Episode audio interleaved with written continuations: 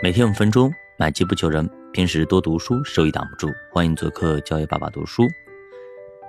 话说，曾经有一个残废的乞丐，每日沿街乞讨。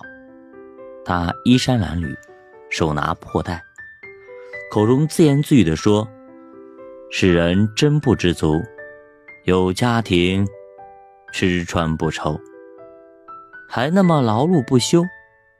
我可是除衣食之外。”别无所求了。一天晚上，他在一座破庙里睡觉，梦中见一个很体面的人站在他面前，对他说：“穷乞丐，听说你生活也够苦了，我现在要马上赐给你财富，把口袋快敞开，我的宝石可以装满你的口袋。”今后，你就不用挨家挨户沿街讨饭了。但是要注意，若有一颗宝石落在地上，所有的宝石都要变成灰尘了。乞丐说：“知道了，快倒吧。”随即把口袋张开，两眼贪婪的看着那流入他口袋的宝石。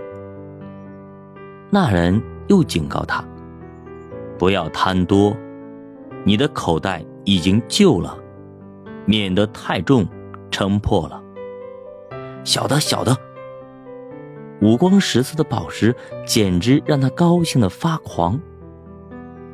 宝石快到袋口，那人问乞丐：“够了吧？”“还未满。”“袋旧了，怕要破了。”放心，绝对不会破，绝对不会！快到，快到！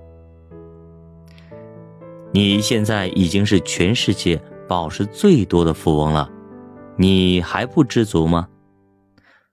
无论如何，再添几颗，机会难得。我受苦的时间比任何人都长，也应该多享一点福，多享一点儿。突然，嘶的一声，口袋裂了。宝石尽都掉在地上，成为灰尘。乞丐顿足失声大哭。一觉醒来，不由得摸摸口袋，却有一道裂缝，不过破了已有多日。唉，可惜，若把口袋早点补好，可能今日的宝石就不会漏掉。我已成为富翁。有时候，我们以为自己已经干净了，但进入某种环境中，马上被试探所胜。有时不犯罪是没有机会，有时是因条件不够，但是里面的欲望总会暴露出来的。更有许多人因贪心不足，弄破口袋，成为两手空空的人。